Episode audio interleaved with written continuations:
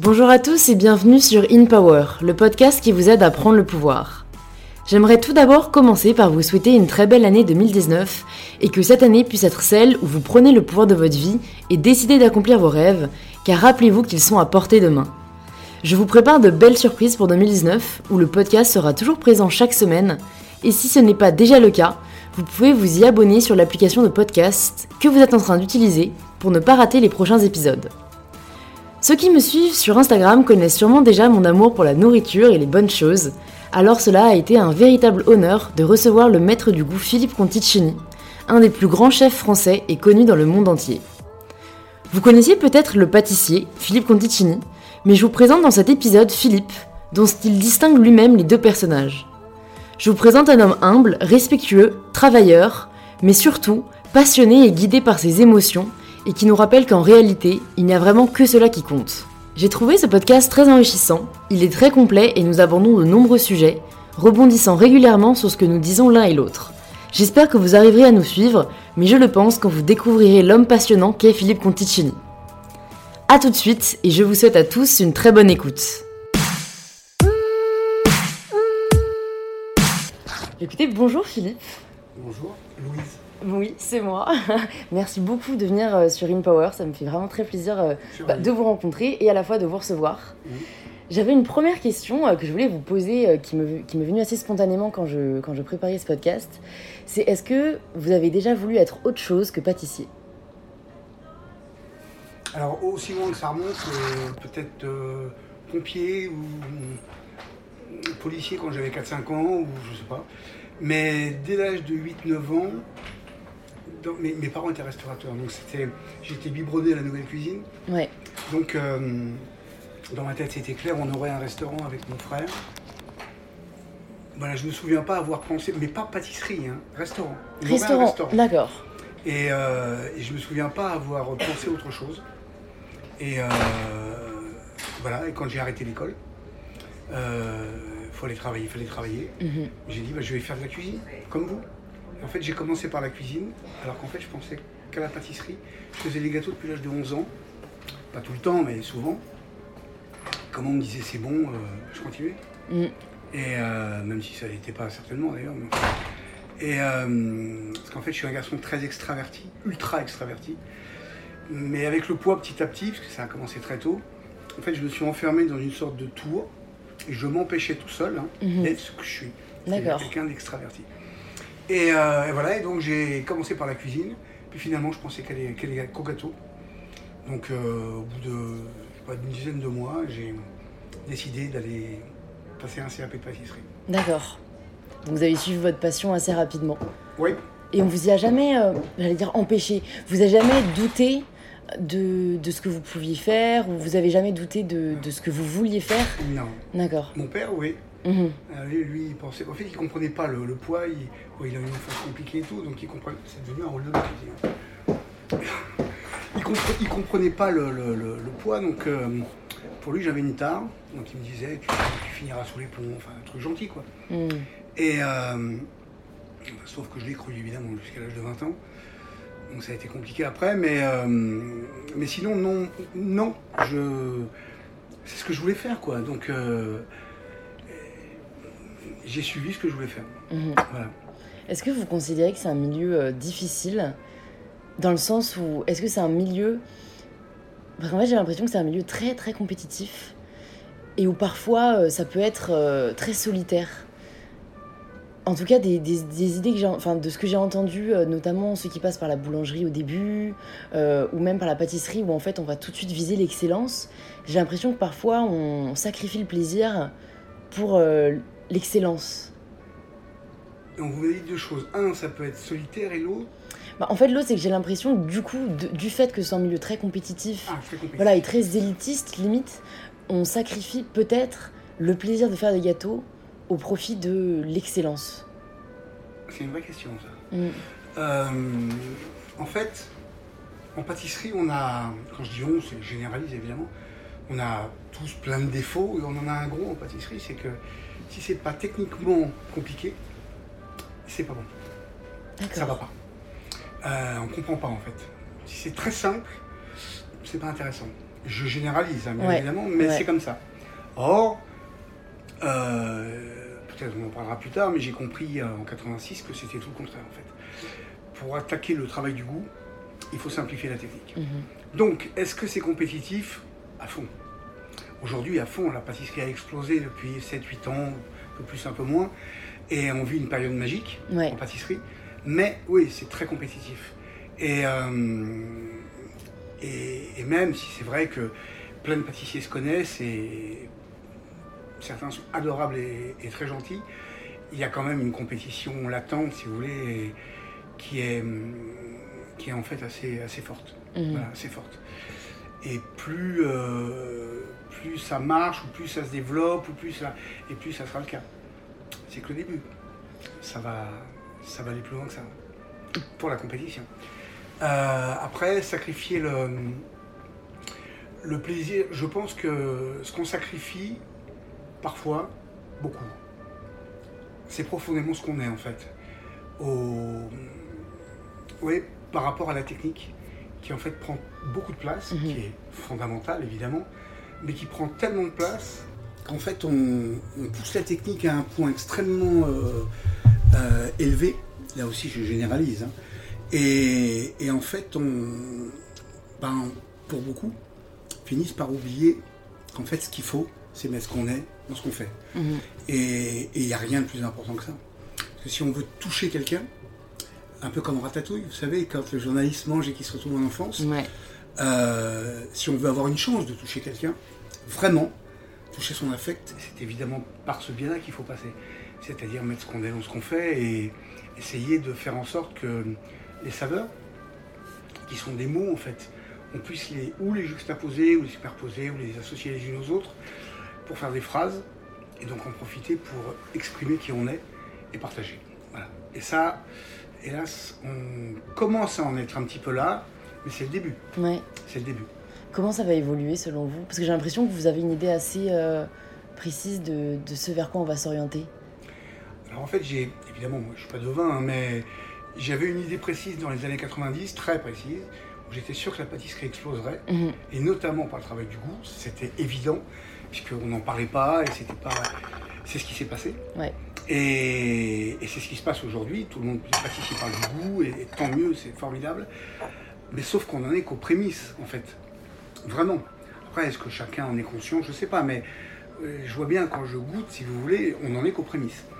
Et moi, j'ai eu, c'est chance, pas chance, c'est comme ça. J'ai travaillé le goût à partir de 86. Donc c'est quelque chose qui est en moi. Et... Mais en pâtisserie en général, on travaille le goût depuis le travail du goût. hein, pas, Mm. Chacun a son goût, ça, ça se discute pas. Mais le travail du goût depuis assez peu de temps. Donc euh, ça va passer par de plus en plus d'innovation, de création. Maintenant, c'est clair, la pâtisserie d'auteur naît, comme la cuisine d'auteur est née dans les années 80, autour de 85. La pâtisserie d'auteur est en train de naître. Elle vient de naître, elle est en train de naître, comme on veut. Et donc elle va s'imposer. Et le travail du goût est loin d'être euh, terminé. Euh, L'aboutissement du travail du goût en pâtisserie est loin d'être terminé. Et aujourd'hui, on ne parle toujours pas de densité, de matière, de structure, de... tout ça, ça va venir. Et qu'est-ce que vous avez réalisé alors en 86 Il s'est passé deux choses. On a ouvert un restaurant avec mon frère, grâce à mon père, sinon on n'aurait pas pu le faire, évidemment. On n'avait pas... Moi, j'avais que dalle et mon frère, euh, j'avais 23 ans. Ah oui, c'était jeune. Oui, je suis pas vieux, hein, attention. hein, Ah pas- non, ça se voit. Mais euh, j'étais jeune, évidemment, très jeune. Et bah, de toute façon, je l'avais en tête. Donc quand ils m'ont dit on va ouvrir, bah, je viens. Ouais, ouais. Évidemment. Même jeune. Et professionnellement, j'étais vraiment pas démoulé. hein. C'est le moins qu'on puisse dire. J'avais été démoulé trop chaud, bercé trop près du mur, comme on dit, je sais pas, mais il me manquait plein de, plein de choses, quoi, plein de techniques. Mais j'y suis allé. Voilà, j'y suis allé. Et, euh, et donc, il s'est passé deux choses. La première, euh, mon frère me dit au début, écoute, euh, il y avait très peu de monde au début, surtout le midi, avant d'avoir beaucoup de presse. Euh, bah écoute, je vais te faire goûter ma cuisine. Donc assis-toi.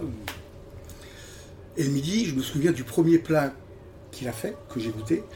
Alors il faut remettre les choses dans le contexte, on est en 1986. La bistronomie n'existe pas.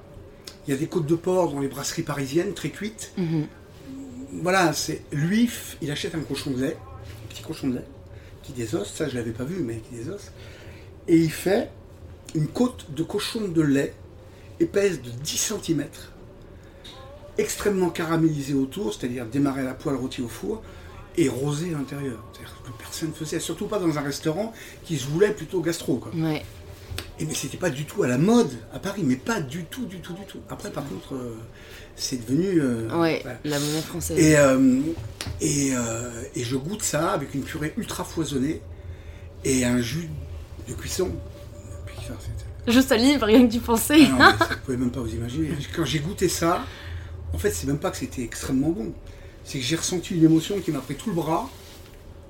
Waouh, j'avais jamais ressenti cette sensation-là, cette émotion-là. Je vous dis, c'était ratatouille, quoi. Ouais. Enfin, à l'époque, je connaissais pas ratatouille, même. Et, et le lendemain, il me fait goûter un hamburger de riz de veau. J'aimais pas du tout le riz de veau. Et je ressens, pas du tout le même goût, évidemment, mais je ressens la même émotion. Putain, ça me, ça me touche, quoi. Mm. Et ça a duré 3-4 jours. Je le troisième jour, je crois que c'était un coco de lapin. Oh putain, c'était de la pâte à tartiner. Imaginez un super chocolat qui est bon au praliné. Vous voyez ce que je veux dire la praline, c'est. et ben voilà, c'était ça, mais alors euh, plein pot. Mais je, j'avais les poils qui se hérissaient tellement ça m'a touché. quoi. Ouais. Et ça a duré, je sais pas, 3-4 jours, 5 jours. Et au bout de donc 3, 4, 5 jours, je me dis, mais on est en 86, moi je faisais déjà des desserts à l'assiette, ce qui se faisait sur la côte, quasiment pas à Paris. Mm. Et, et je savais que mes desserts étaient bons. Je savais qu'ils étaient bons. En fait, là, je me suis dit, mais j'en ai rien à foutre, moi, que mes desserts soient bons. Même très très bons. Je m'en tape. Ce que je veux, c'est ressentir ça dans mes desserts. Pourquoi moi, je ressens pas ça dans mes desserts et je ressens ça dans la cuisine de mon frère Ouais. Il y a un truc que j'ai pas compris. Donc, je lui ai posé les questions, il m'a pas vraiment répondu. En tout cas, j'ai compris une chose, c'est que si jusqu'à là, si jusque-là, pardon, j'avais eu un parcours classique, à partir de 23 ans, je suis devenu autodidacte parce qu'il a fallu que j'apprenne tout de zéro. Et que je change ma manière de travailler. C'est ce que j'ai fait. Petit à petit, bon, j'ai pataugé hein, beaucoup. J'ai inclus des techniques de cuisine dans ma pâtisserie. Enfin voilà, c'est venu petit à petit quoi. Ouais. Jusqu'à ce que je crée les verrines en 94. Et ça m'a pris beaucoup de temps, presque 8 ans, pour restructurer au moins une, une vraie sensation qui me touche. Ça, c'est la première chose qui s'est passée. Là, on est en mai 86, puisqu'on a ouvert le 6 mai 1986. Et en, je ne peux pas vous dire vraiment septembre, octobre 86, donc quelques mois après l'ouverture. Euh, comme je vous ai dit euh, avant que le podcast démarre, euh, enfin je crois, je, je suis quelqu'un de très extraverti, mais je m'empêchais de l'être, enfin à cause de mon poids, à cause de moi en fait, mais bon, il fallait bien que je trouve un- comment dire, Quelqu'un un- à blâmer. voilà, bien sûr. Donc c'était le poids. Et, euh, et je m'empêchais d'être extraverti. Ce qui, faut, ce, qui, ce qui fait que les gens qui avaient vu la presse, surtout à ce moment, après quelques mois, venaient voir les frères Conticini. Donc ils avaient vu le grand, qui a 7 ans de plus que moi, ils voulaient voir le petit. Voilà. Et au début, je voulais pas trop.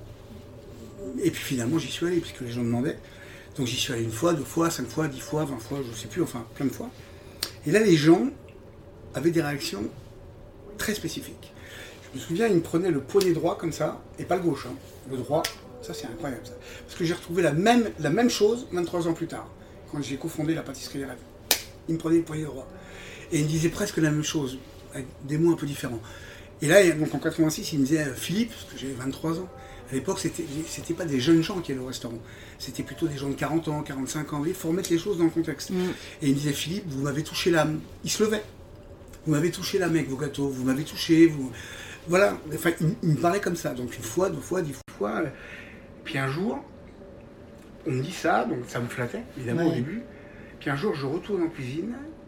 Et puis là, je me prends la tête et je me dis, putain. mais- Alors, dans la rue, par contre, j'avais le sentiment qu'on me voyait comme un. C'est un peu violent ce que je veux dire, mais comme un gros porc, comme un. Vous voyez J'étais pas à l'aise par rapport à ça. Et, et là, je, reviens en cuisine et je me dis, mais, mais en fait, il me parle à moi, là. C'est à moi qui parle. Il, il voit plus les formes et il me parle à moi. C'est-à-dire, en fait, ce que je m'empêchais de faire, c'est-à-dire de vraiment communiquer, Mhm. même si j'avais des copains, des... et ben là, ça se faisait tout seul. quoi. Et je me suis dit, mais c'est incroyable, en fait, ça se fait au travers de ce que je fais. Donc c'est parce que je fais mes desserts que les gens me voient comme je suis. Alors le coup de la côte de cochon de lait, plus ça, là ça a fait mur au roi dans ma tête. Ça m'a et ça a changé ma vie. Mais pas mon travail, ma vie. Mhm. Et c'est ma vie qui a changé mon travail, et pas le contraire. Et parce que j'ai vraiment eu à partir de 86 un parcours très très atypique. Mhm. Parce que je l'ai voulu. hein. Mhm. Voilà, c'est deux choses qui ont fondamentalement changé ma vie, donc ma façon de travailler, mon approche de la pâtisserie, et qui fait que j'ai fait bah, tout ce que j'ai fait après. quoi. Voilà. Par contre, euh, j'étais un peu tout seul quand même, hein, donc euh, j'ai eu beaucoup de doutes, beaucoup beaucoup de doutes. Et j'ai même vu une femme bouddhiste pendant 15 ans, Ouais. qui ne parlait pas de bouddhisme, mais bon, qui m'avait beaucoup... Au début, je la voyais parce que je voulais découvrir mon goût, Ouais. ma sensibilité, puis en même temps, elle m'a beaucoup aidé euh, pour Mhm, moi, comme mhm. psychothérapie. quoi. Ouais. Et euh, voilà, voilà ce qui s'est passé en 86. Et qu'est-ce qui vous a aidé, et peut-être vous aide encore, à surmonter vos doutes? Alors, dans le travail, on va dire, euh, on parle pas de soi comme ça, mais je vais quand même le faire. hein, Donc je mets Allez-y. vraiment entre d'énormes guillemets, d'accord? Je ne suis pas l'un de long. hein. Donc il y a Philippe, c'est celui que vous avez en face de vous, et Philippe Conticini, c'est le travail, d'accord? Ok. Donc quand je suis dans Philippe Conticini, quand je suis devant ce que j'ai à faire, depuis que j'ai créé les Vérines, et donc je fais une petite digression si vous le permettez, Mhm. quand j'ai créé les Vérines en fait en 94, euh, je m'étais déjà dit deux ans avant qu'il y avait quelque chose qui n'allait plus dans mes desserts. J'avais compris que c'était le contenant. Puis après, euh, le temps passe. euh. Et puis en juillet, je juin 94, je prends un. Je descends pour faire un essai, il est 19h, je crois, avant le service. Dans une assiette, une sorte de quenelle de fromage blanc avec une salade d'herbe, un jus de betterave. Enfin, déjà, c'était assez créatif à cette époque-là. Enfin, j'ai toujours été très, très avant-gardiste. Et là, j'ai une idée. Voilà. J'appelle le sommelier, je dis, mais dis, amenez-moi un verre à Bourgogne, j'ai une idée. Je prends le verre à Bourgogne, je mets tout en superposition verticale. Je passe de l'horizontale à la verticale. Et là, je prends le verre, je regarde comme ça et je fais. Ça s'est passé en 10 secondes. hein. Je fais, Putain, j'ai trouvé mon bébé. J'ai trouvé mon bébé. Et là, ça m'a hum, scotché. Mm. Tout seul, je me suis scotché. Et je me suis dit, ça va faire le tour du monde, ce truc-là. J'ai jamais gagné un radis avec, mais par contre, ça a fait le tour du monde. Et, euh, et depuis ce jour-là, j'ai toujours suivi ce que je ressentais, mon cœur. Ouais. Et donc, je n'ai aucun doute. Si je fais quelque chose qui me touche, je sais que ça va plaire aux gens. Mm. Et que je vais réussir à les toucher, qu'ils soient chinois, japonais, anglais, français, brésiliens. Afrique, j'y suis jamais allé pour ça, si, au Maroc, mais. Donc là, j'ai aucun doute. Aucun. En fait, j'ai, je suis ce que je ressens. Ça, c'est Philippe Conticini. Donc quand je, fais, je suis dans mon travail, ben, je viens chez vous, je prends ce qu'il y a dans le frigo, je vais vous éclater les papilles. Je vais vous faire ressentir des émotions puissantes avec des produits de même du supermarché. Bon, pas ce sont plus que ce soit de la merde, mais vous voyez, Ouais, ouais, je vois ce que vous voulez dire. ça c'est. En fait, je, je, je me pose pas. Je peins. Voilà. Mm. Pour moi, c'est de la peinture. Mm. Je peins. Je me dis pas, tiens, faut mettre du sel, c'est déjà fait. Je suis dedans. C'est incroyable d'ailleurs, je suis vraiment dedans. En fait, je suis plus artiste que pâtissier. hein. Mm. Y a-t-il une si grande différence que ça? Moi, Pour- pour moi, non. Parce que moi, vraiment, j'ai l'impression s'il y a un trait commun avec toutes les personnes que je vois sur le podcast, c'est que j'ai envie de leur donner l'adjectif ou la caractéristique d'artiste. Et, et comme vous dites, enfin, j'allais rebondir dessus, c'est en fait, c'est un revenir au fait que on peut faire du glorieux, on peut faire du beau, on peut faire de l'incroyable, mais la seule chose qu'on a tous en commun, être humain, c'est les émotions. Mhm. Et en fait, moi, ce qui me fascine, c'est qu'en fait, les gens qui ont tout compris, c'est ceux qui en reviennent à quelque chose de très, très primal. Mais pourtant, mais pourtant, encore aujourd'hui, il y a encore des gens qui, qui pensent à, à des choses beaucoup plus superficielles, quoi. Je crois que c'est la majorité. hein. Ouais, C'est incroyable. c'est Et incroyable. revenir à ce que vous dites, à des choses plus primales, ça veut dire revenir à soi, ce qu'on est, revenir aux émotions. Et c'est pas comme ça qu'on codifie la vie aujourd'hui. hein. C'est pas comme ça qu'on est codifié. Bah, vous l'avez dit tout à l'heure. Ouais, Euh, c'est tout le contraire en fait. Donc, euh, ce qu'on a été spontané quand on était petit, Hmm, ah bah, on quitte vite. Hein. ouais, Faut mettre les mains sur la table, faut manger comme ci, puis après l'école. Enfin voilà, il y a- il y a- la vie est codifiée, ce qui est bien d'ailleurs, Mm. parce qu'il faut apprendre à vivre c'est sûr, en c'est sûr. société. Mais Ouais, après, on, on- on nous fait oublier que ce soit c'est comme ça, ce qu'on est. ouais, C'est Picasso qui disait Moi, il m'a fallu 50 ans ou 40 ans pour décider comme un enfant. c'est dingue. Ouais, non, c'est exactement ça. C'est exactement Et. Ouais, c'est terrible d'ailleurs. Il faut vraiment le vouloir, quoi. ça. Ouais. Retrouver qui on est. En fait, parce que j'ai l'impression que c'est pas euh, valoriser le fait d'être d'être soi. Vous voyez ce que je veux dire? C'est qu'on va valoriser certains attributs, certaines attitudes, certaines apparences, encore une fois, au détriment de. euh, Alors, alors qu'en fait, je pense qu'on serait une société tellement plus. Enfin, en cohésion et tellement plus heureuse si chacun était soi-même. Mais on va toujours chercher limite à se donner une image. Et je pense qu'en fait, on peut jamais être heureux quand on se donne une image et qu'on n'est pas euh, réellement qui on est. Et moi, ce qui me fait beaucoup de peine, c'est que certaines personnes aient, aient honte, limite de qui ils sont, parce qu'ils ne correspondent pas à ce que la société euh, nous montre comme étant, euh, enfin, érige comme étant un idéal euh, ou un modèle. Voilà, vous êtes en plein dedans, je pense. hein. C'est. hum, En fait, là, c'est une société d'image. Et c'est exactement ce que vous dites. C'est-à-dire, euh, tout le monde se met un masque. La plupart, tout le monde, pas tout le monde, Ouais, évidemment, ouais, mais ouais. beaucoup. On se met un masque et, et on veut surtout pas montrer qui on est vraiment. Puisque, imaginez qu'on soit gentil, qu'on soit un peu naïf, qu'on soit sensible, mais tout ça est pris pour des faiblesses. So- tous ces- tous ces- toutes ces qualités sont prises pour des faiblesses. Donc on veut surtout pas montrer qu'on a des faiblesses. Mhm. Donc on veut montrer qu'on est fort, qu'on maîtrise sa vie, qu'on parce qu'on a peur en fait. Enfin je dis on, euh, moi je suis, enfin Vous avez dépassé, ouais. oui, c'est plus mon cas, mais ça a été le Ouais. cas. Donc euh, parce qu'on a peur, tout simplement. Mhm, mhm. On a peur. Ouais, et Tout le comme, monde a peur. ouais, comme on disait euh, aussi off euh, podcast, euh, c'est ce de là, où, à mon avis, où est né le jugement. Mhm. Et, c'est quelque chose que je dis dans, dans pas mal de mes posts, c'est que moi, à partir du moment où j'ai arrêté de juger les autres, j'ai arrêté de me juger. Et, et- et c'est en, a- et en fait, c'est on peut aussi faire l'inverse. En arrêtant de se juger, je pense qu'on arrêtera de juger les autres. Et que c'est un peu un mécanisme de défense. Et quelque chose que je trouve assez horrible, et c'est pourtant quelque chose qui est vraiment très présent dans notre société, c'est qu'on va essayer de juger les autres pour se sentir mieux. Et en fait, je trouve ça terrible qu'on ait besoin de descendre des personnes pour se sentir valorisé. Et pourtant, c'est tellement. Enfin, j'ai l'impression que c'est monnaie commune. C'est tout le temps comme ça. Ouais. Besoin de dévaloriser l'autre pour se sentir plus, euh, euh, pas plus fort, Plus mieux, important, euh, ouais. Enfin, c'est, c'est extrêmement superficiel. Il n'y a que l'argent qui compte. Mhm. Il n'y a que l'argent qui compte. Vous pouvez mettre ça dans tous les sens. Il y a même des gars qui, qui ont beaucoup d'argent, moment, qui sont milliardaires. Ils spéculent aujourd'hui hein, sur la fonte des glaces, sur le réchauffement climatique, pour forer du pétrole, pour, comme ils ont spéculé sur la chute de la Grèce, les subprimes, pour gagner de l'argent. quoi. C'est compliqué tout ça. J'ai l'impression que, que vous en êtes assez détaché euh, de l'argent aujourd'hui. Ah, Euh, ouais, est-ce que ça a toujours été le cas? Non, enfin, c'est pas que ça ait toujours été le cas, c'est que ça m'a fait du mal en fait, Mhm. toujours. Euh, mes parents sont partis de rien. Ceci dit, je vous ai pas dit la deuxième, hein, pour les doutes. hein. Je vous ai parlé de Philippe Conticini. C'est vrai, Philippe, pas de Philippe. À venir. Non, non, mais je, voilà, je vais y revenir. Euh, les, les, mes parents sont partis de rien. En 56, je crois, ils avaient une, boîte de sardines dans leur mariage. Enfin, ils avaient rien, mais rien de rien. Ils savaient rien, ils connaissaient rien. Et mon père, qui était la vraie locomotive, à force de travailler, beaucoup travailler, travailler, travailler, travailler, ben, en l'espace de 15, ouais, 15, 16, 17 ans, mais ils ont fini par gagner de l'argent. Ben, ils travaillaient tout le temps. Ouais.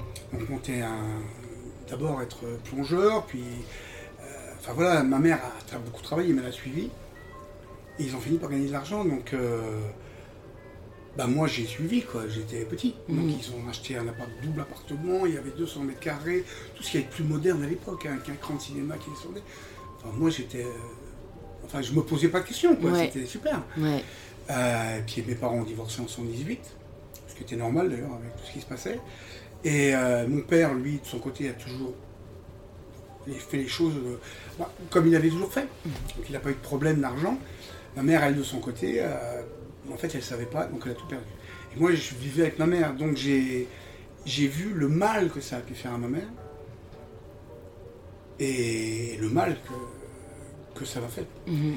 Et donc l'argent a toujours été euh, source de, de- pas de difficulté, mais de douleur. Mhm.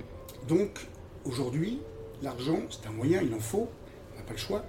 Mais, euh, mais en fait, je m'en fous. Moi, tout ce que je gagne, je le donne à ma femme. Quoi. Vous voyez, c'est pour ma femme, ma fille, moi, je m'en fous. Quoi. Je, je profite. Mhm.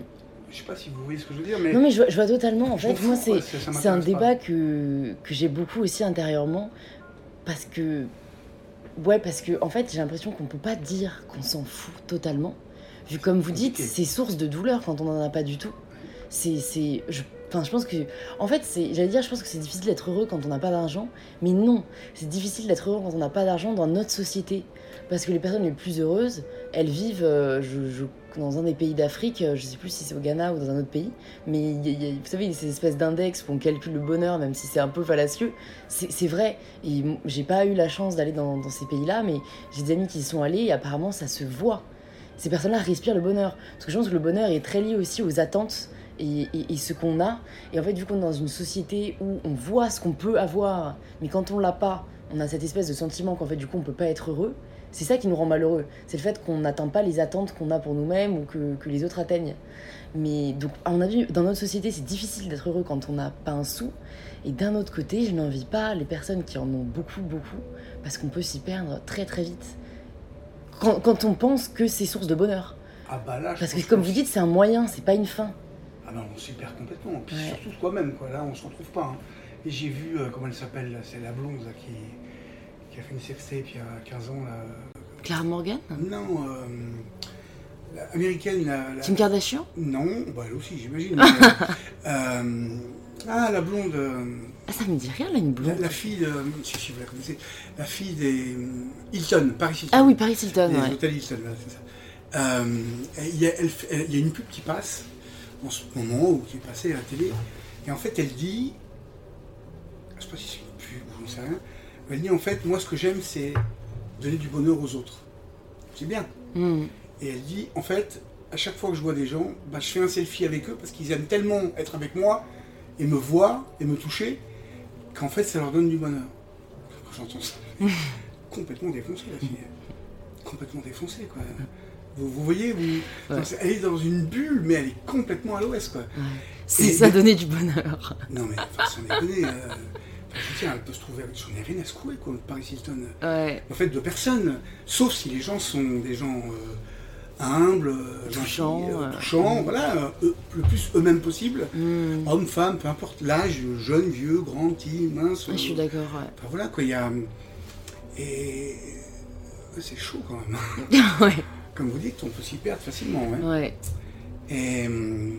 Vous avez de la chance de vous en être détaché quand même. Parce que je pense que c'est difficile, hein. Alors, Parce qu'en plus, vous êtes exposé. Chance, euh, je dirais pas de la chance, c'est. Il fallait le vouloir. Oui, c'est vrai. C'est vrai. C'est vrai. Oui, parce que Ouais. quand j'ai commencé à voir cette femme, elle m'a mis mon, le nez dans le caca en 92 ou 13. La première fois, je ne voulais plus y retourner tellement ça avait touché mon ego. Et finalement, j'y suis allé. J'ai eu une chance de maigrir. De... euh, J'y vais et j'ai bien fait. Ça m'a beaucoup aidé. Après, j'ai rencontré ma femme, tout ça. Voilà. Ouais. Mais euh, la chance, on se la provoque. Ouais. Ce que Je suis vous très d'accord. aujourd'hui, c'est vous qui l'avez voulu. Je Ouais. crois. Non, mais vous avez raison, Je ça. pas bien, mais je crois. Ouais, non, mais c'est un débat que, bah, en fait, c'est marrant, c'est limite la conversation que j'ai eue avec ma soeur jumelle, parce que j'ai une soeur jumelle, où je lui disais, euh, bah, pareil, j'avais dû euh, rencontrer quelqu'un de très inspirant, ou être allé à un événement vraiment incroyable, et, et je lui dis, mais quand même, j'ai de la chance. hein. Et c'est elle qui m'a dit, bah, en fait, Louise, enfin, si tu retraces le, le- le début et comment c'est arrivé, c'est vrai que tu l'as provoqué. Et en fait, c'est vrai, euh, c'est à chaque fois, bon, bah, j'ai voulu faire ça, donc ça m'a permis de faire ça. Et après, bon, la chance, ça entre quand même en jeu, enfin, dans le sens où on aurait pu ne pas. euh, Oui, mais vous l'avez provoqué. Mais je, je suis d'accord que ça se provoque. Mais en fait, c'est toujours très dur à dire, je trouve. euh, Enfin, je, trouve que pareil, on est dans une société où c'est dur d'être fier de soi. Et moi-même, encore une fois, c'est de l'éducation que j'ai reçue, c'est très mal perçu de dire c'est bien ce que je fais ou et, et moi-même, moi, je vais le dire avec une espèce de ma bouche va le dire et mon corps va tressailler parce que c'est enfin moi en tout cas j'ai beaucoup de mal à Ça, ça veut dire que je trouve ça narcissique vous en fait. du... ça veut dire que vous avez du boulot encore. Pour, euh, par rapport à l'ego, par rapport à tout ça. Mm. Euh, c'est gentil ce que je dis, hein, c'est pas, Bien sûr, pas mal. hein. Et, euh, mais en fait, je pense, hein, mais encore une fois, ce que je vous dis, c'est moi qui pense, c'est pas du tout une vérité. hein, chacun pense euh, comme il ou elle a envie de penser. c'est Mm. pas- Et il ou elle aura raison. Vous voyez, c'est chacun. Ouais, mais après, le débat, je trouve que le débat nourrit. Ah, Enfin, moi, j'ai déjà changé d'avis, entre guillemets, Mm. parce que des personnes m'avaient montré des points que je trouve très vrais. Ça, c'est vrai. Le débat, ça nourrit, ça peut nous permettre d'évoluer. Mm. Et après, chacun pense ce qu'il veut. Oui. Et, euh, pardon. Et euh, moi, je le vois comme ça. Il n'y a, pas besoin d'être fier ou pas de soi. Euh, Des fois, on me dit, mais vous devez être fier de votre parcours. Non, je suis content d'avoir fait ce que j'ai. Je me suis planté. Ma vie, ça a été ça. hein. En haut, en bas, en haut, en bas. Même financièrement. En haut, en bas, Mm. en haut, en bas, en haut, en bas. Il y a Salon du Chocolat, vous connaissez Oui. Sylvie Douce, avec François Montel, qui a monté le Salon du Chocolat. Elle m'appelle il y a 4-5 mois. On parlait du Salon du Chocolat. Elle me dit Mais comment tu fais, Philippe, pour euh, rebondir comme ça tout le temps quoi? Parce que tu. Écoute. euh, euh, J'aime la vie et puis de toute façon j'ai pas de raison de baisser les bras quoi. Mm, Tant que je peux, je fais. Mais, mais voilà, je suis pas fier, je suis, je suis content. Ouais. Je suis content. Et, et franchement, chacun sa croix, hein, et chacun a ses problèmes. Mais j'en ai vraiment chié. hein. Si je Mhm. vous expliquais tout, putain, j'en ai chié, mais alors grave. Mais ce serait à refaire pour avoir rencontré ma femme, eu la fille euh, qu'on a aujourd'hui, Cara, euh, même si elle a 17 ans et qu'elle est en plein dedans, quoi, vous voyez ce que je veux dire C'est l'âge difficile. Hein, euh, d'avoir vécu ce que j'ai vécu, fait les tonnes de choses que j'ai fait, ah, je refais, je refais. Ouais, ouais. Et pourtant, ça a été très Ouais. compliqué. Et j'en ai vraiment chié. C'est c'est quelque chose qui revient aussi beaucoup dans le podcast, le fait que souvent, il faille limite passer par des moments très sombres pour arriver à ce qu'on voulait vraiment ou, ou au bonheur en fait. Et, et je, je l'ai dit plusieurs fois, moi je trouve ça quand même très triste en fait, de se dire euh, qu'il faille passer par des moments difficiles, parce qu'en en fait moi j'ai peur des moments difficiles, alors qu'en soi, euh, comme vous dites, c'est la vie, hein, il faudrait peut-être pas tant les sacraliser Non. ou... Vous en aurez, vous en aurez. Ouais, ouais, c'est ça. Je pense qu'il faut savoir l'accepter et, et- et encore une fois, je pense que ça permet encore une fois, oui, de, de, de rendre ce qu'on a déjà beaucoup plus. On est peut-être beaucoup plus euh, reconnaissant, euh, beaucoup plus, beaucoup plus humble que quand la vie nous a toujours souri, quoi. Et il y a une question que je me posais aussi qui est un peu liée à ce dont on a parlé, c'est le fait que vous êtes quand même dans le milieu voilà de la haute gastronomie. Je sais pas si la pâtisserie ça entre dans le mot gastronomie. oui, ouais. Euh, et du coup, c'est quand même un milieu qui est très vite euh, regardé, qui est très épié, qui est très médiatisé. Est-ce que ça a été difficile à vivre, cette médiatisation euh, et cette exposition? Non. Non, parce que. D'abord, un, je l'ai jamais voulu. Mhm. Elle est venue, donc je l'ai pris comme elle était. Et euh, je n'ai jamais calculé quoi que ce soit, fait un plan de carrière, et pour cause. Les- à chaque fois que j'ai fait des choses, par exemple aller ouvrir une- un café-boutique, pâtisserie quoi, pour euh, Petrosian à New York, la seule chose à laquelle j'ai pensé, c'est que j'ai eu peur en fait. J'espère qu'ils vont aimer mes gâteaux. En même pas deux mois et demi, trois mois, j'ai fait la ligne du New York Times, Mhm. section dining out. Hallucinant quoi. En cinq mois, je vous jure, tous les Américains, New York, hein, Mm. tous les- me connaissaient mon nom. 8 pages dans 8, rubriques une semaine de suite dans le New York Times, toute la une des magazines, l'homme qui a mis le saumon dans le sorbet, c'est hallucinant. Et Mm. pourtant, je j'ai pas eu d'attaché de rien du tout, pas Mm. d'attaché de presse, de- Ouais, j'avais peur. Quand euh, j'ai cofondé la pâtisserie rêves qui m'appartenait pas, euh, j'ai eu peur. J'ai fait des classiques, j'ai rem- en plus avec des choses incroyables, j'ai remplacé beaucoup de beurre par de l'air dans le Paris-Brest. Ouais. Et je me suis dit, j'espère que les gens vont, vont aimer quoi. Ça a cartonné. Quand euh, là, on a ouvert la boutique Gâteau d'émotion, Ouais. Euh, non. jus- jusqu'à deux jours avant l'ouverture, la pré-ouverture en juin, là, euh, pas de problème. Et Pas de doute. Mes produits, je sais qu'ils sont bons. Et deux jours avant, je me suis retrouvé juste en face du précipice, là, et j'ai flippé, mais comme un fou. Mhm. Comme un fou pendant deux jours. Et je suis arrivé le premier matin, il y avait 40 mètres de queue. Voilà, c'est. euh, mais mais j'ai vraiment eu peur. J'ai tout le temps, en fait, eu peur que les gens n'aiment pas, ou ne m'aiment, en fait, ne m'aiment pas. Ouais. C'est surtout ça. Parce que vous mettez qui vous êtes dans vos gâteaux en fait. Oui, à 100%. Et comme ma famille, c'est comme ça, ma mère, mon père et mon frère, on parle même pas, m'ont fait beaucoup de mal. J'allais dire involontairement ou volontairement, mais euh, euh, ouais, j'ai- besoin en fait qu'on. J'ai besoin de ressentir que les gens m'aiment, Mhm. mais sincèrement. Mais je pense que c'est très humain. Et je pense que c'est très humain, vous Mm. avez raison. Ouais. Qu'on recherche la validation euh, inconsciemment en fait. Mhm. Alors qu'en soi, est-ce qu'on en a si besoin que ça? En tout cas, en fait, je trouve que je trouve que c'est humain et que d'un certain côté, on a besoin encore une fois d'être aimé. Mais je pense qu'il faut, enfin, savoir en tout cas s'aimer et se valider soi-même avant de rechercher celle des autres. Parce que sinon, on ne vit qu'à travers euh, la reconnaissance ou qu'à travers euh, l'amour de ses pairs. Et, et c'est aussi un écueil dans lequel on peut tomber si on se pose pas la question en fait. De est-ce que j'aime vraiment ce que je fais Est-ce que je ne le fais pas pour quelqu'un d'autre? On peut, on peut faire des pauses, vous inquiétez pas. hein. Oui, je pourrais Vous couper. voulez un autre, quelque chose Euh, non, moi ça ira, merci. Moi, je veux bien l'autre DK, ça vous dérange pas Il me Ça dit, vous dérange pas, non, ça vous dérange pas. Il va vous répondre oui. il, il- il adore. Ah non, c'est fini. Ah, un s'il vous plaît, monsieur. Et puis, euh, Voilà. non, un cappuccino, plutôt. Un cappuccino. Le combat. Double, Non, non, juste un cappuccino. normal. S'il vous plaît, monsieur. Très bien, monsieur. Et Vous avez raison? Et en fait, vous avez raison. J'ai mal dit les choses. Faites bien de le dire parce qu'en fait, j'ai mal dit. Ça peut être mal compris ce que j'ai dit parce que Oui, j'ai besoin quand même. Mais j'ai appris à m'aimer ouais. et à. Ah, génial, c'est pour vous. Oh, bon, on a une livraison en direct. je- je- je vais- je. Il va d'abord le. Je vais vous l'expliquer. Donc, euh, euh, non, j'ai appris à, à m'aimer et à, à aimer juste la personne que je suis Hmm. et à m'aimer comme je suis. Alors, euh, après, j'irai sur Philippe et les, et les doutes. hein, Ah oui, c'est vrai, il faut pas oublier. Hein. Ça veut dire liberté, ça veut dire plein de choses, euh, tout ça. Ouais. Et euh, mais voilà, mais ça n'empêche que j'ai quand même besoin. En fait, j'ai pas besoin que les autres, j'ai besoin d'amour. Ouais. Voilà. Et, et, et en fait, quand je fais les gâteaux, alors quand je dis j'ai peur, je vais en boutique, demain je suis en boutique toute la journée, je sais ce qui va se passer. Va avoir la queue, il va y avoir du monde, et les gens vont être euh, autant, ils vont venir pour les gâteaux que pour moi, je le Hmm, sais, hmm. et ils vont être d'une extrême gentillesse. En fait, les gens m'aiment beaucoup.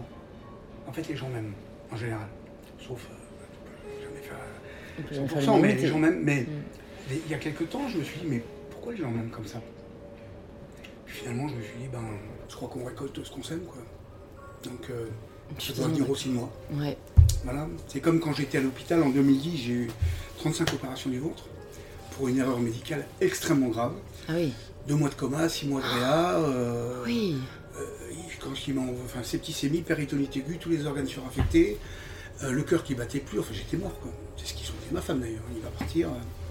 c'est le moment d'appeler vos amis parce qu'on va tout faire, il Ah va ouais, partir. ouais. Et sur 100 personnes, ils me l'ont dit euh, 50 fois ça, il y en a 99 qui décèdent.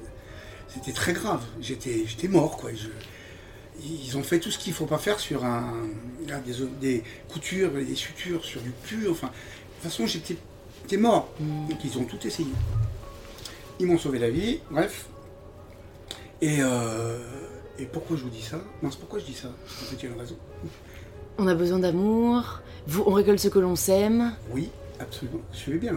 Ouais. On récolte ce qu'on sème et. hum, mince. Euh, oui, enfin, je ne sais pas si c'est ça que je voulais dire, mais en tout cas, tout ce qui m'est arrivé, si je le dis, c'est qu'il y a une raison. Euh, par exemple, euh, quand les gens viennent en boutique, euh, beaucoup, hein, en fait, pas mal de gens, le ceux qui me suivent, le savent, Hmm. d'une manière ou d'une autre, ou un peu, ou pas beaucoup, ou beaucoup. Et beaucoup de gens, me- c'est marrant, hein, me prennent le bras comme ça, ils me disent Prenez soin de vous, monsieur hein, ça va, vous allez bien. En fait, ils s'occupent de ma santé. Ils sont bienveillants, ouais. So- Voilà, c'est le mot exact. Hmm. Moi qui suis quelqu'un d'extrêmement bienveillant, et ben les gens sont très très bienveillants. Et ça, je trouve ça génial. Je trouve ça très beau comme. euh, je sais pas si on appellerait ça une euh, qualité, une émotion, une, euh, une attitude, mais je trouve que la bienveillance, c'est quelque chose que j'admire beaucoup. Parce que c'est pas. C'est pas naturel en soi. Enfin, ça, ça peut l'être, mais ça vient quand même. euh, je trouve que ça montre que c'est une bonne personne, quoi. Se soucier Je de l'autre. euh. La bienveillance, c'est fondamental. Mm. Et je pense qu'elle doit être présente tout le temps. Même quand je fais, que j'en fasse ou que j'en fasse pas une émission de télé ou n'importe quoi, un concours. euh, D'abord, j'ai du mal à porter un jugement. Je le fais si on me le demande parce que c'est l'émission qui demande ça. Ouais. Mais en fait, le jugement, c'est ce que vous pensez. Mm. J'en ai rien à secouer. Quoi. Je juge pas les autres. Oui, je le dis après vous, mais c'est ce que vous m'avez dit. Mm. Moi, je juge pas les gens et donc je le fais si c'est une émission de télé, si c'est un concours, mais enfin, je le fais avec beaucoup de bienveillance. Quoi. Et surtout, c'est très différent de juger un produit qu'une personne. Vous voyez ce que je veux dire? Ah bah oui. Vous ne jugez pas. euh, Ah bah non, ça n'a rien à voir. hmm. Non, ça n'a rien à voir. C'est sûr que l'émission, les professionnels, là, les mecs, c'est des pros, ils font des tartes, je dis n'importe quoi, au citron avec ce qu'ils veulent. Bon, ça c'est leur travail. Donc Mm. là, je porte un, un jugement, en tout cas une note, un avis. Voilà, Mm. sur le travail, pas sur la personne. Mais non, ça je ne me permettrai pas. Mm. Et, mais même, même si je porte un jugement euh, sur le travail, même là, je vais être bienveillant. Même si c'est des professionnels. Mm. Des fois, il faudrait peut-être moins, mais je, ouais, je le suis quand même. Et par contre, dans mon travail au labo, jamais je gueule, jamais j'ai un mot déplacé. Je n'admets pas qu'on ait des mots déplacés vis-à-vis des femmes. Parce que j'ai quand même la moitié de femmes dans mon labo, jeunes femmes. Ça, je n'admets pas. C'est insupportable pour moi. En fait, ce qui est insupportable, c'est la lâcheté, Mm. c'est la veulerie, Tous ces, toutes ces choses-là. Par exemple, il y a les toilettes.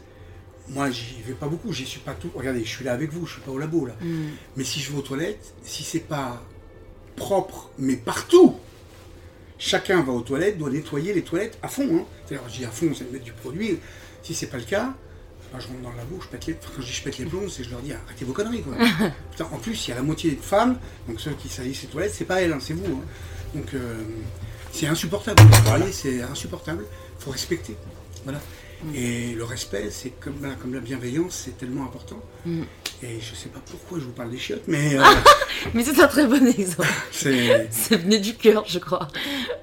Voilà, c'est ça. Je, je suis bienveillant, excusez-moi. Oui, Ouais. ça venait du cœur. Ah, ça, c'est important. Et, euh, et par contre, voilà, c'est ça que je voulais dire. Dans le travail, je suis très directif. Je crie pas, je gueule pas, mais je suis directif.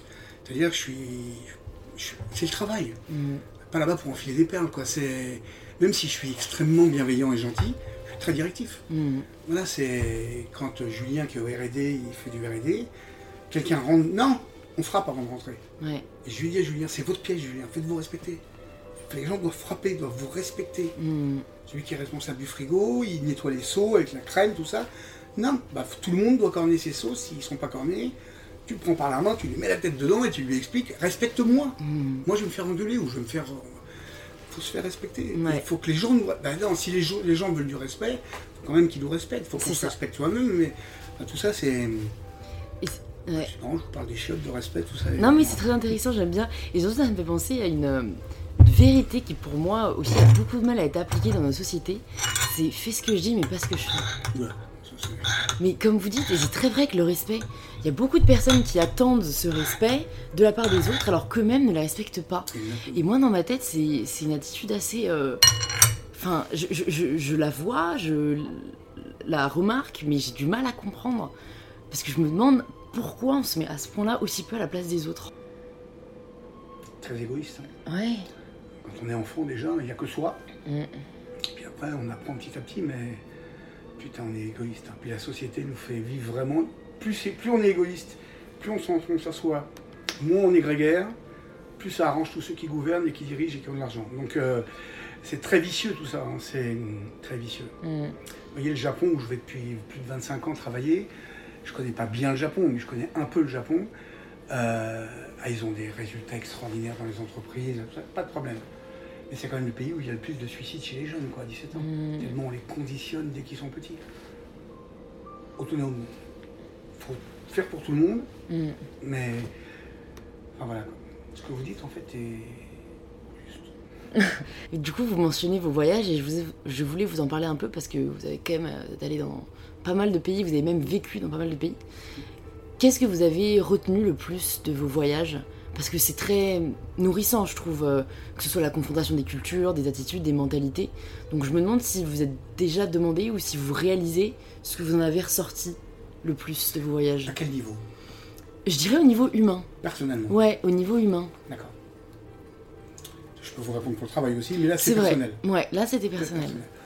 Euh, une immense richesse. Une immense richesse de découvrir des, des gens qui culturellement absolument rien à voir avec moi, qui ont des codes qui sont radicalement différents de ceux que moi j'ai pu, enfin qu'on a pu nous inculquer. voilà. Donc euh, une immense richesse. En fait, la différence, c'est la richesse. Quand on, ben, pour moi, c'est ça. La différence, c'est la richesse.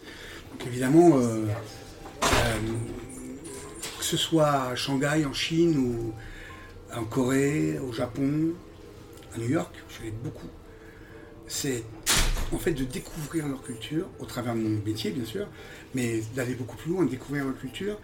Je me souviens à New York, euh, chaque fois que je montais dans un taxi, euh, je posais toujours la même question, les mêmes questions. Il y a combien d'habitants à New York C'est grand comment À chaque taxi, hein. C'est pour créer la discussion en fait. Je me suis dit, il y en a un qui était indien, l'autre qui était. Puis après, c'était il y a combien d'habitants en Inde, il y a combien de. Vous voyez ce que. Mm. Voilà. Et je finissais toujours par leur parler, bon, quand j'étais un peu à l'ouest, là, il y a 15-20 ans, mais euh, par leur parler de Jonathan le Goéland. Je sais pas si vous avez vu le film ou lu le livre? Ah non, pas du tout. Le goéland? Ça, je pense que ça va beaucoup vous plaire. D'accord. Jonathan Livingston le Goéland. Bah, je suis ravie en plus, du coup, vous partagez la recommandation à, à nos auditeurs et je la noterai euh, Ah, personnellement. c'est un- des trois livres qui m'a le plus marqué. D'accord. Alors, je parle pas des grands auteurs, ça c'est autre chose. Oui, oui, oui. Mais, euh, c'est pas mais- souvent mais- ceux qui marquent le plus, hein, d'ailleurs. Le, le mec qui a écrit ça, ça, ça plaît. Je pense qu'il est décédé, Richard Bach. Ouais. Il a écrit d'autres romans qui sont bien, mais pas celui-là. Celui-là, c'est Le Petit Prince, bien sûr, vous connaissez. De Saint-Exupéry. L'alchimiste de Saint-Exupéry, l'alchimiste, c'est Paulo Coelho. Ouais. Bah voilà, Jonathan Livingston, c'est ça, c'est c'est la même veine. D'accord. Et voilà, c'est un goéland, mais en fait, c'est les hommes, quoi. Ce sont les hommes, au travers d'un mm, goéland. mm. Extraordinaire. Et donc voilà, je, je leur parlais toujours de Jonathan, enfin, complètement rêveur, quoi. complètement utopiste à 200%. Une grande richesse, je tirais une immense, immense richesse, ce qui m'a fait devenir encore plus utopiste Mm. que je ne l'étais, de plus en plus, et je crois que je n'ai jamais autant été que maintenant. Et en réfléchissant, je me dis, merde, c'est sûr que je vais rien changer, je vais pas changer le monde, mais en réfléchissant bien, ce sont les utopistes qui ont fait bouger les choses. Ouais. Gandhi, euh, enfin plein d'autres, hein. mec, euh, utopiste quoi, ils y croyaient, Mm. personne n'y croyait sauf eux, Mm. et les choses ont bougé. Moi, j'ai pas du tout ces ambitions-là, mais je ne changerai pas. J'a- J'allais vous demander si vous pensez qu'on a besoin d'être utopiste, donc du coup vous y avez répondu euh, Ah, 100%. sans le vouloir. En fait, je suis totalement d'accord et je trouve que c'est. Enfin, en fait, ça aide à l'optimisme, ça aide à beaucoup de choses, ça aide à être heureux. Après, est-ce que aussi. En fait, il faut pas tomber juste dans euh, le trop grand décalage? Parce que je pense qu'il y a des gens très tristes parce qu'ils sont très utopiques. Et du coup, il y a un tel décalage avec la réalité qu'ils ne peuvent jamais être heureux parce que le monde dans lequel ils vivent ne correspond pas à ce qu'ils voudraient. Donc je pense qu'il faut savoir rêver et, et- et être utopique, dans- optimiste, c'est-à-dire savoir ou imaginer que le monde sera meilleur demain ou en avoir sa propre vision, tout en étant satisfait dans le monde dans lequel on vit. Parce que sinon, euh, bon, il y a quand même un, un décalage. Hein Il y a un gap important. hein. ouais. Et est-ce que vous auriez Vous pu, super optimiste, c'est super. est-ce que vous auriez pu vivre euh, ailleurs qu'en France? Ouais, au Canada, ouais. Ok. Ah, j'aurais adoré. Mais ce sera jamais possible. Ah bon? En soi. Non, parce Rien que n'est euh, impossible. ma femme est, elle a des responsabilités, D'accord. elle travaille euh, euh, pour l'administration, elle est euh, responsable, euh, enfin, c'est une grosse tête en fait, ma femme, j'ai jamais bien compris ce qu'elle fait, mais elle s'occupe plutôt de la partie écologie à Bercy, elle, elle- c'est pas elle qui décide, mais elle distribue l'argent dans la région. ouais, ouais. Bref, c'est son travail, quoi, Ouais. c'est sa vie et. Puis en plus, euh, le Canada, il fait chaud l'été, il fait froid l'hiver. Ouais. Et là, c'est pas possible. hein. Même Ouais. la Suède, où je lui ai dit, on va y aller. L'été, il fait bon, il fait 25, 25 degrés. Ah non, c'est pas possible. Rien que de savoir que c'est la Suède, c'est pas possible. C'est au Maroc, minimum. Vous voyez ce que je veux dire? Ouais. C'est là où il fait chaud. D'accord. Alors moi, c'est le contraire. Quoi. Je voudrais la Laponie, là où il fait froid. Enfin, découvrir des choses qui me paraissent complètement hallucinantes. Ouais. Je suis d'accord que les pays du Nord m'attirent beaucoup aussi, surtout en termes de paysage. Bah, ça doit Je veux dire, euh, la Norvège, j'ai envie de la faire, euh, la, la randonnée, euh, les, les aurores boréales. Ça doit euh, être magnifique. Ouais, ça doit être magnifique. Magnifique. Bah non, je le Non. ferai tout seul. C'est pas grave. Il y a hum, une question aussi que j'ai envie de vous poser, c'est si demain tout s'arrête et vous n'avez plus le droit de pâtisser, qu'est-ce que vous faites? C'est une bonne question, ça. Bah, ça a failli m'arriver quand même. hein. Ouais. Après mes opérations, j'ai perdu euh, 80% de mon bras et de ma main. J'ai eu un plexus brachial en plus, comme Jamel Debbouze, sauf que Ah lui oui. s'est déchiré, il n'a Ouais. plus de main, enfin il peut plus Moi ça s'est distendu, donc j'ai récupéré 20%, 25%. Ouais. Et vous voyez, je peux plus pocher par exemple, faire des macarons. D'accord. Après, j'ai pas besoin de les faire, j'ai des gens qui font très bien. Laetitia qui fait des lives avec moi, qui est partout, qui m'accompagne, elle poche très bien et j'en ai rien à foutre. Pas au début, non, j'ai eu du mal à l'accepter, mais Ouais. Maintenant c'est bon, j'ai autre chose à foutre que de pocher les macarons, même si euh, j'adore ça. Hmm. Vous voyez j'ai plus besoin de le prouver si vous Voilà. voulez. J'ai- J'ai pas besoin de prouver que je sais faire des macarons ou que je sais les pocher. Ils sont déjà délicieux les macarons. Cet après-midi j'ai un atelier macarons. euh, Oh, j'adore. C'est, je crois que c'est à de, de tout, de tous les desserts, s'il y a un truc que je pourrais manger le plus, c'est les macarons au chocolat. C'est vrai? Ouais. Là, cet après-midi, je vais faire un macaron. Oh, vous verrez les photos. Si vous voulez. Et euh, bon, ceci dit, si vous avez le temps, venez. hein. Non, vous n'aurez pas le temps. bah, j'ai un examen demain. Ah, vous avez un Ouais. examen de quoi J'ai un examen, euh, ça s'appelle l'économie des médias à l'heure du numérique. Oh la vache. Ouais. Ah, bah, Sciences Po, ça rigole pas. hein. Ouais, ça rigole pas. ouais. En plus, un samedi, c'est quand même super méchant. Putain, hein. Ouais. Et- et- La vache, ouais, c'est dur pour moi. là. Rien que d'entendre ça, déjà, je suis perdu là. Moi, c'est le petit prince, hein. vous savez, je suis. euh, I believe I can fly. Et euh, pour ça que j'ai un associé qui, lui, est très terre à terre. Ouais, il faut, il faut balancer parfois. Ah, bah oui, là, il rigole pas. lui. Heureusement, parce que moi, je suis. euh, Et. Oui, donc vous n'aurez pas deux heures pour venir faire euh, le macaron. Ah, malheureusement, j'aimerais beaucoup, hein, mais une prochaine fois. Ce n'est que partie remise. hein. Je, je, je- vous me laissez, vous me dites, ou je vous contacte sur Instagram. Ouais, Si vous voulez venir avant les fêtes, là, il y a, comme il y a- en plus il y a des annulations, venez avec une amie. ouais, avec Et plaisir. je vous assure, ça va vous Mm, plaire. ouais, ouais, je Bon, suis- je reviens à ce que Ouais, vous du coup, disiez. si jamais vous ne pouvez plus Si je peux plus pâtisser, ben quand euh, je vais vous répondre en vous donnant deux exemples. En 98, quand j'ai quitté la table d'envers, j'étais dégoûté, mais écœuré en fait. Non pas de mon métier, mais de tout ce que j'avais vécu à cause de mon frère, enfin, écœuré. Je voulais arrêter le métier parce que j'étais, euh, je vomissais en fait. Tout ce que j'avais pensé, vous savez, je voulais monter un restaurant, il a tout détruit, il a tout gâché. Je vomissais tout ça. Mm, Mon- en fait, le rêve que j'avais, en commun, hein, a été détruit alors qu'on avait euh, une autoroute. Une autoroute. C'était même c'est une autoroute à 10 voies qu'on avait. Mais, c'est, mais tout le monde le savait, tout le monde, la presse, tout le monde le disait. Son ego. mm, Voilà, il a tout gâché. Et ça, c'est terrible. terrible. mm. Ben voilà, là, j'ai recommencé à dire, il y a 33 ans, c'est reparti. Ouais, Donc, finalement, euh, je m'y suis remis. Après les opérations en, en 2010, là, en 2011, quand je suis revenu, là je me suis dit, bon, je suis reparti, je vais arrêter la presse, tout ça, je vais m'occuper de ma santé, ce que j'ai fait, mais j'ai été repris dans le mouvement, puis de toute façon je ne peux pas m'empêcher de, de créer, de, voilà, donc. Si demain je peux plus pâtisser, euh, m'exprimer, Mm. je pense qu'il y a une flamme qui va, qui va s'éteindre. C'est pas tant la pâtisserie, c'est l'expression. En fait, je cuisine comme je pâtisse. Mais si je peux plus faire ni l'un ni l'autre, euh, waouh, dire. Là, je pense qu'il y a une flamme. Alors, il y aura toujours ma femme, ma fille, ça c'est. Mais il y a une flamme qui va, qui va s'éteindre. Quand j'étais à l'hôpital, il y a, je sais plus, si c'était la 30 ou 5e ou 4e opération. J'ai craqué sur la table d'opération après le réveil. J'ai craqué complètement. Je pleurais, je sais, j'en pouvais plus, j'en pouvais plus. Mm. Ça faisait 15 mois que j'étais là, plus, 14 mois. Et euh, sans boire, sans manger, enfin tout ça, super, hein, c'était top. hein. Et j'en pouvais plus. Et il m'emmène en salle de réveil, j'étais ras des pâquerettes. Et, euh, et les infirmières, elles voyaient bien, mais elles ne savaient pas quoi faire. On était très deux ou trois, dans la salle de réveil. Et, euh, et là, il y a, à un moment donné, j'entends les infirmières dire J'arrive pas à faire ma mousse au chocolat ou ma tarte aux pommes. Je les entends parler en fait. Et au bout de deux minutes, trois minutes, quatre minutes, je sais pas, j'en appelle une et je lui dis Je vais vous expliquer pour votre mousse au chocolat. Elles sont venues toutes les deux. J'ai expliqué pour la mousse au chocolat, pour la tarte aux pommes, la cuisson, pourquoi, comment, comment on peut, on peut donner l'impression d'avoir du kouign-amann avec une tarte aux pommes. Et en 3-4 minutes, la flamme s'est rallumée Mm. et j'étais presque bien dans ma tête. Mm. Elles ont fait exprès, elles ont bien vu. hein. Ah ouais, ok. Et euh, donc si je peux plus pâtisser et m'exprimer, euh, je pense que je vais devenir un petit peu éteint. Ouais. Donc en fait, je me demandais si vous arriviez, vous arriveriez à peut-être transmettre cette expression à travers un autre art. Mais je- enfin, c'est une question terrible. hein. Moi, je la pose. Je suis, je suis toujours à l'affût de la réponse. Mais vous parliez de peinture. Ouais, vous pensez pas Non, que... peinture, je ne sais pas dessiner Ouais. vraiment. Par contre, j'aime bien écrire. Ouais. Je ne suis pas écrivain, mais j'ai toujours écrit un petit peu. Mm. Et je suis en train d'écrire. Quelque chose que j'ai dans la tête depuis 20 ans. Euh, difficile, mais j'ai eu des rubriques dans les magazines, dans plusieurs magazines de pâtisserie.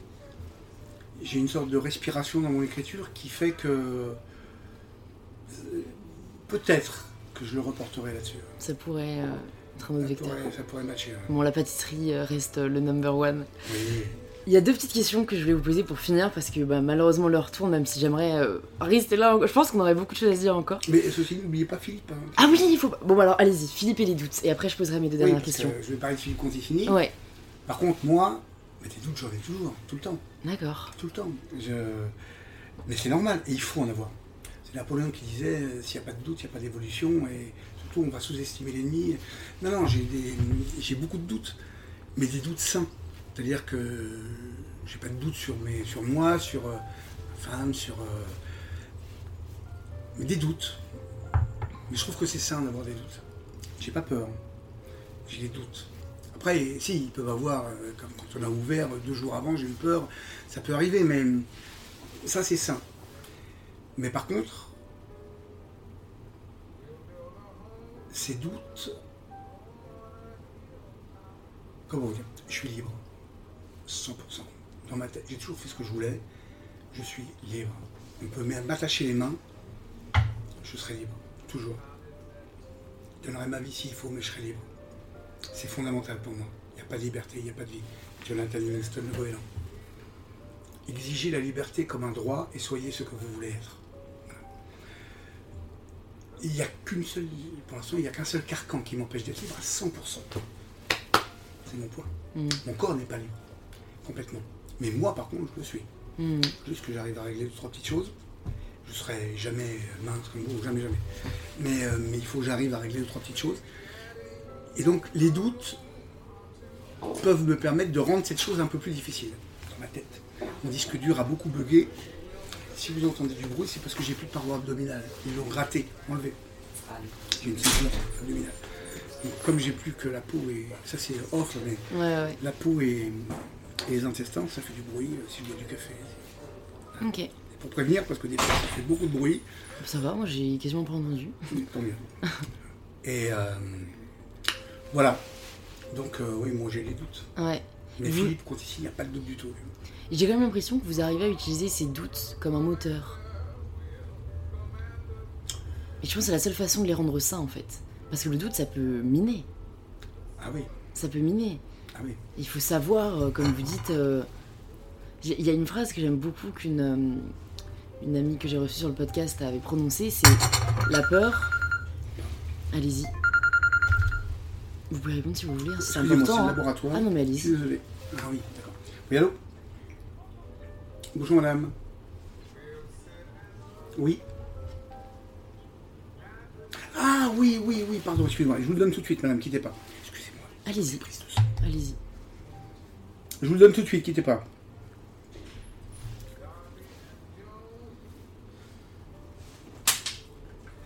Qu'est-ce que j'en ai fait Je l'ai mis sur un message peut-être.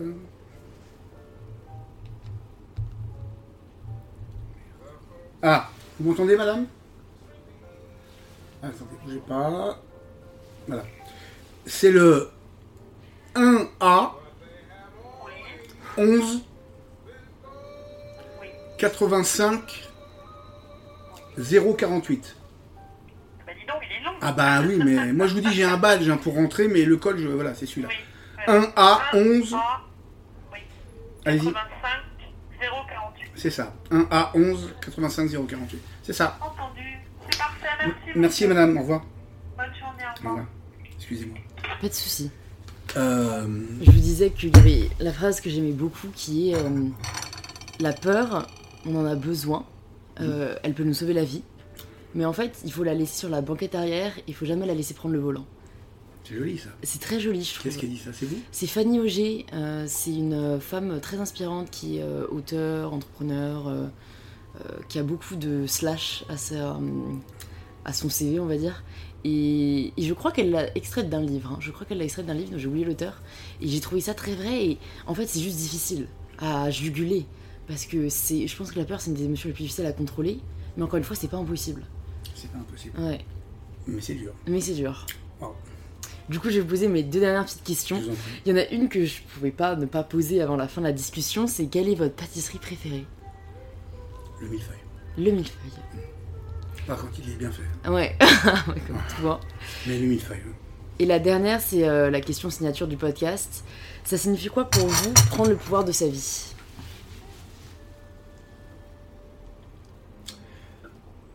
Ça signifie euh, euh, d'abord liberté, responsabilité, euh, prise de conscience, conséquences, forcément. Parce que liberté, prise de conscience, ça coûte cher souvent. Je parle pas forcément d'argent. Euh, donc conséquences. Mais euh, c'est déjà une, un grand pas vers la liberté, quoi. vers, le, pardon, vers le, le- le fait d'être heureux Mm. et, et de prendre en main, de ne pas subir, quoi. de prendre en main les choses et, et de rester le- de rester positif. Voilà, et parce que dans tout, même quand c'est très dur, très dur, il faut laisser derrière, c'est difficile, hein, mais il faut garder que le positif. Ce qui est vachement dur. Mais sinon, on ne vit pas. Mm. Pour moi, c'est tout ça et c'est fondamental. C'est ça, hein, c'est de prendre le pouvoir Prendre le pouvoir de sa vie. de sa vie. C'est fondamental. Il faut tout faire pour y arriver. Mm. Tout faire. Sans faire de mal. Voilà. Et surtout Merci. pas à soi-même. Merci beaucoup Philippe euh, d'être venu sur InPower et merci beaucoup pour cet échange euh, que j'ai beaucoup apprécié. Merci. Euh, où est-ce qu'on redirige les personnes qui veulent en savoir plus sur ce que vous faites et sur vous? Peut-être sur votre compte Instagram, je sais, enfin où je vous suis personnellement. Compte Instagram, bah, les réseaux sociaux évidemment. Ouais. Et euh, après, vous parlez de mon métier? Ou Comme vous voulez, ce que vous voulez donner, juste pour les personnes curieuses euh, Alors, après cette interview. euh, pour les personnes qui. Je fais. Alors, bien sûr, c'est de la pâtisserie. Je fais des lives tous les mercredis à midi et demi. Mais en fait, euh, alors, je peux pas dans un live faire comme dans un atelier. Oui, je fais des ateliers où là, en fait, euh, faut- vous le dites pas, hein, je le dis à vous, mais vous le répétez pas. En fait, je parle de liberté. C'est ce que je dis qui est important, c'est parce que je fais, même si les gens repartent avec 80 recettes, et c'est vrai, 75 ou 80 recettes, je leur donne plein plein de recettes, et plein de techniques topissimes à refaire chez eux, simples et top, même pour les macarons par exemple Ouais. topissime. Mais, euh, mais avant tout, c'est c'est liberté. quoi. Et je n'arrête pas de le dire dans les lives, les ateliers. Est-ce- faire, faire, euh, comment dire, mettre ce qu'on est dans ce qu'on fait, le- de s'occuper de soi. Quoi. Je peux pas le dire comme ça parce que je parle du Vous goût. pouvez Mais oui, bon, je pourrais, vous avez raison. Mais oui, vous avez raison. Mais Tiens, je vais le dire le prochain coup. vous J'ai le droit. Et, et, euh, voilà, et, et puis voilà, je suis en train d'écrire deux livres qui seront, pour le premier notamment, plus personnels. Euh, même si c'est pas du tout euh, sur ma vie, hein, mais sur des prises de conscience. Et pour arriver, évidemment, pour tout ça, pour parler du goût, bien évidemment. Et puis, euh,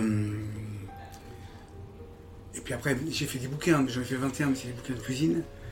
Mais ceci dit, ils sont tous extrêmement différents. Il n'y en a pas un qui ressemble à l'autre. Euh, voilà, c'est des choses que j'ai fait de Mm. A jusqu'à Z, euh, où je mets toujours tout ce que je suis, quoi. Ouais. comme d'habitude, dans tout ce que je fais. Et pour euh, les Parisiens également dans votre nouvelle boutique rue de Varennes, Oui, euh, Philippe rue de Conti, Varennes. gâteau d'émotion. Ouais, gâteau d'émotion, Je 37 rue de Varenne, et puis dans quelques mois, il y en aura une deuxième. euh, ou à Tokyo, il y a deux boutiques, mais Ah ouais, c'est plus loin, Ouais, c'est un peu plus loin. Un Mais bon, peut-être qu'il y a des Japonais qui nous écoutent. peut-être. Bon, bah, je, Et mettrai, voilà. je mettrai tout ça dans les notes du podcast pour Bah, que les gens s'y retrouvent. C'est gentil. Merci beaucoup à vous, Philippe. Mais je vous en prie, c'est moi qui vous remercie. Très gentil. Merci beaucoup, Louise. Merci beaucoup de s'être joint à nous pour cet épisode avec Philippe Conticini. S'il vous a plu, n'hésitez pas à nous le faire savoir sur les réseaux sociaux en nous taguant. Cela nous fait toujours très plaisir de voir vos posts et stories. Un grand merci également à ceux qui prennent une minute pour laisser un petit 5 étoiles sur Apple Podcast. C'est ce qui me soutient le plus. Et je vous dis à la semaine prochaine pour le tout nouvel épisode d'InPower.